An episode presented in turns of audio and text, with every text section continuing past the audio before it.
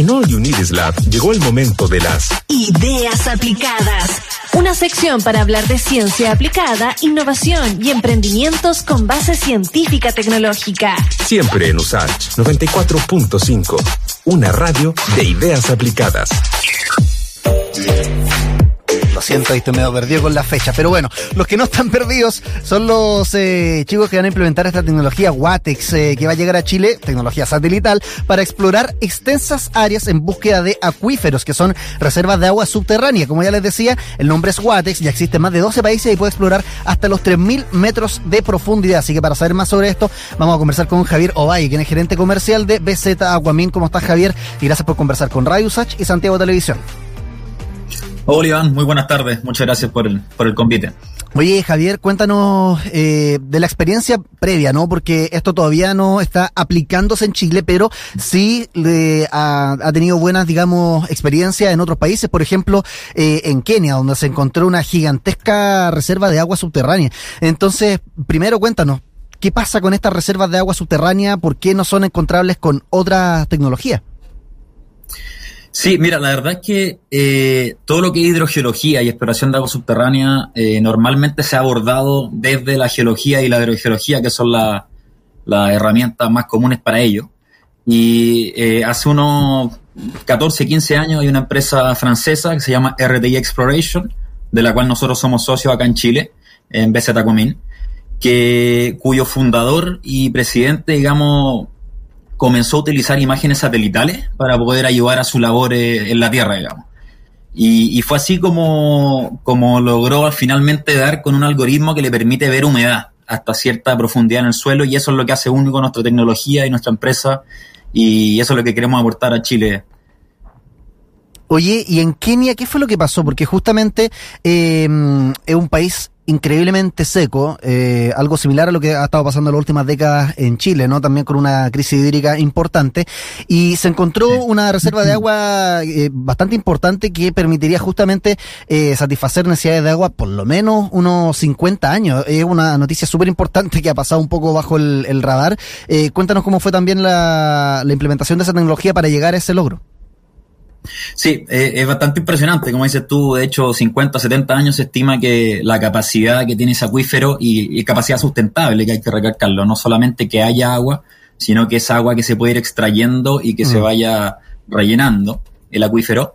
Y bueno, ese fue un descubrimiento muy interesante en, en Kenia, como tú dices, eh, es un país que tiene cuencas sedimentarias eh, bastante grandes. Aquí, cuencas sedimentarias, hablamos de, de conformaciones geológicas que hacen de esponja eh, porque no, no, no, imaginemos que un acuífero es una piscina subterránea enterrada, sino que básicamente es una gran esponja de piedra y uh -huh. entre intersticio y entre piedra y piedra el agua se va alojando y al final finalmente son millones de metros cúbicos que se pueden aprovechar y de manera sustentable. Entonces eso fue lo que se descubrió en Kenia y la verdad fue, fue un fue un descubrimiento de, de, de gran impacto para el país porque hay zonas que o sea, todo el mundo, agua es vida, básicamente. Entonces, si sí. no tenemos agua, eh, no hay ganadería, no hay agricultura, no hay desarrollo. Ahora cuéntanos entonces cómo funciona este sistema de mapeo, la tecnología, digamos, WATEX, que se, eh, como se llama, eh, para justamente encontrar estas reservas de agua subterránea, porque la premisa es que es tecnología satelital y el agua es subterránea. Entonces, ¿cómo llega, digamos, un satélite a detectar eh, napas subterráneas, los acuíferos, en definitiva? Así es. Mira, lo intentaré explicar de la manera más simple posible. Eh, primero tenemos eh, como tecnología un input satelital, que es todo lo que desarrolló el doctor Gaché y su empresa RTI. Imágenes satelitales, eh, en definitiva, ¿no? Son imágenes satelitales, pero imágenes de distintos satélites, distintos anchos de banda. Ocupamos Landsat, ocupamos eh, topografía satelital, eh, ocupamos radares satelitales como el japonés JAXA, y todo esto se mete en una gran juguera eh, que finalmente nos permite a nosotros detectar humedad física. Es el punto más, importante, porque nosotros hasta más o menos los 40, 60 metros de profundidad podemos ver humedad real.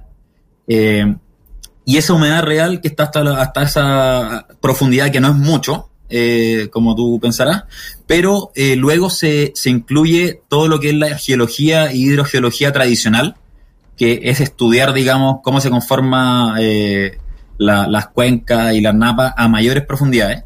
y lo que nos permite estos dos mundos, el mundo satelital y el mundo geológico o hidrogeológico tradicional, es inferir finalmente hacia dónde viaja esta, esta humedad superficial.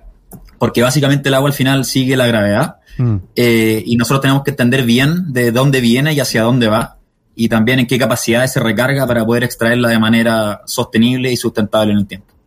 Oye, y justamente esta tecnología es una inversión al final importante que va a tener también eh, beneficios para los territorios, por ejemplo Kenia, pero podría ser también Chile.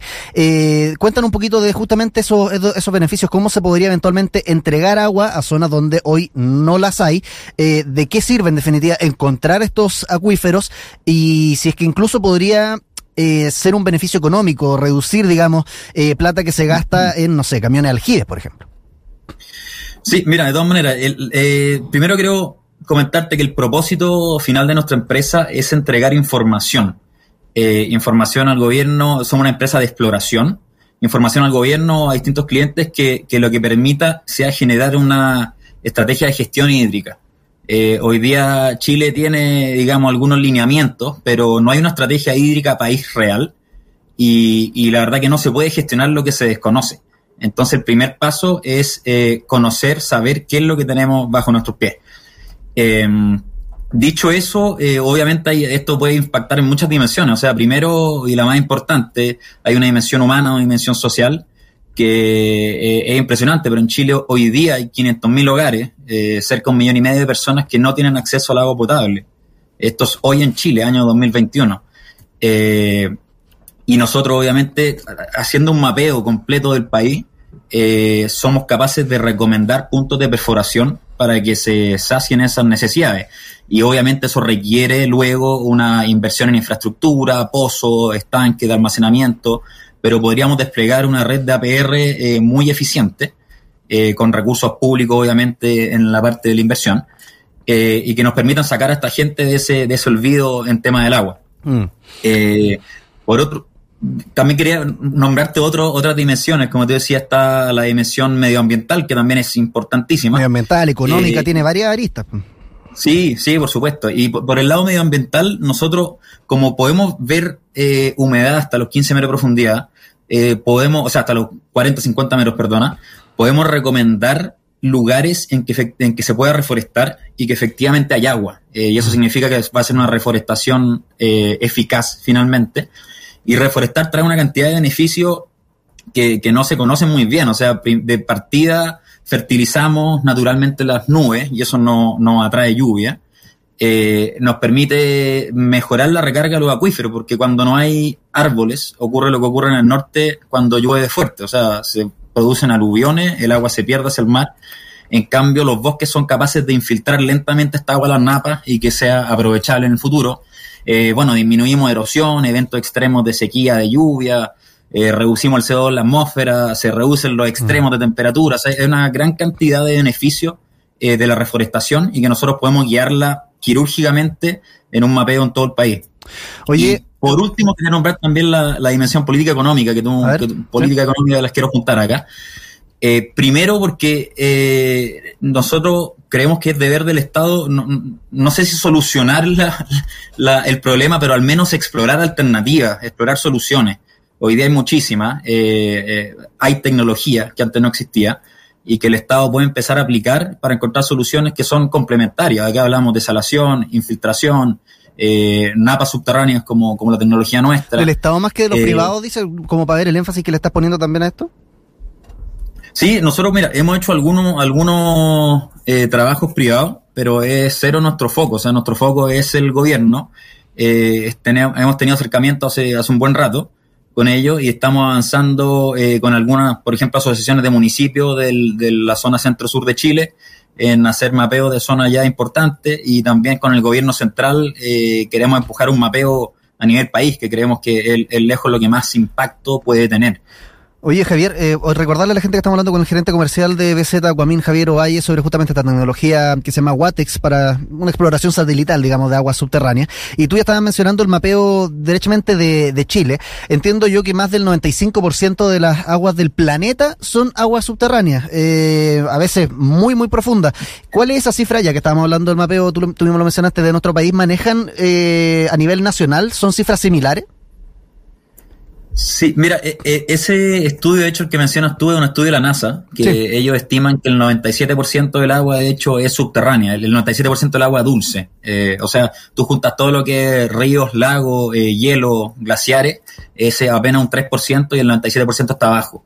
Eh, obviamente, esto no, no, no, quiere decir que está homogéneamente distribuido a través de todos los países de esa manera, mm. pero pero la verdad que eh, donde hay lluvia hay agua, entonces a no ser que seamos un país eh, completamente seco, que no es el caso, eh, es de esperar que haya mucha agua abajo.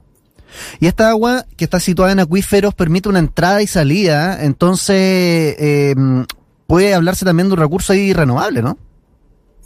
Exacto, sí, y esa, es la idea, eso es lo que apuntamos. primero conocer qué es lo que hay abajo y luego poder cuantificar eh, esa, los acuíferos, esta esponja subterránea, eh, cuál es el input y cuál es el output. input es todo lo que es lluvia, de hielo que se va acumulando eh, naturalmente en estos depósitos.